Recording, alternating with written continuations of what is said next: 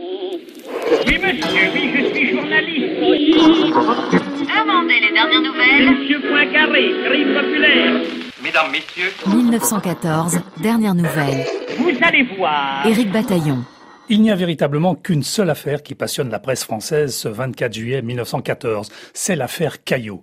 Le journal Le Temps en publie même chaque jour le compte-rendu sténographique. Au cinquième jour du procès, on a entendu l'ex-femme de l'ancien président du Conseil, Madame Guédan, raconter les circonstances de leur rupture, un violent réquisitoire contre Joseph Caillot et un récit chargé de haine envers la rivale, souligne l'humanité.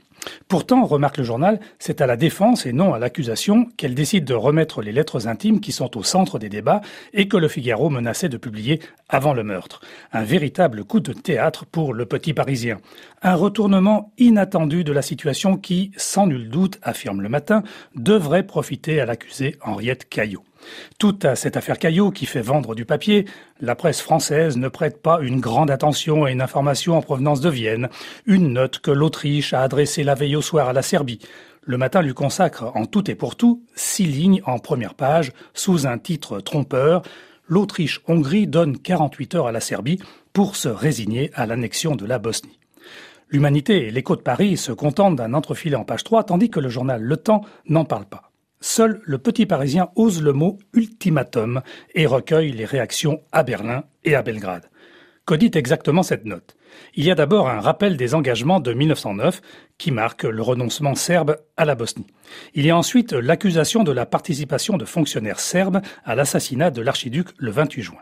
Il y a enfin diverses injonctions comme la dissolution des sociétés de défense nationale susceptibles d'agir contre l'Autriche-Hongrie, la modification de la loi sur la presse pour interdire toute propagande anti-austro-hongroise, le renvoi des fonctionnaires dont la participation dans la propagande anti-autrichienne serait prouvée, enfin l'obligation de mener une enquête sur les complices de l'attentat de Sarajevo avec la participation d'enquêteurs austro-hongrois. Pour la Serbie, c'est inacceptable. Un point de l'ultimatum en particulier passe très mal. C'est la participation de la police austro-hongroise à l'enquête serbe sur l'assassinat.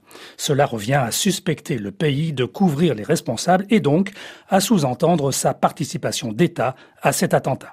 En ce 24 juillet 1914, l'Autriche ne laisse guère d'échappatoire à la Serbie. Pour en savoir plus, rendez-vous sur le site 1914 dernières nouvelles.arte.tv.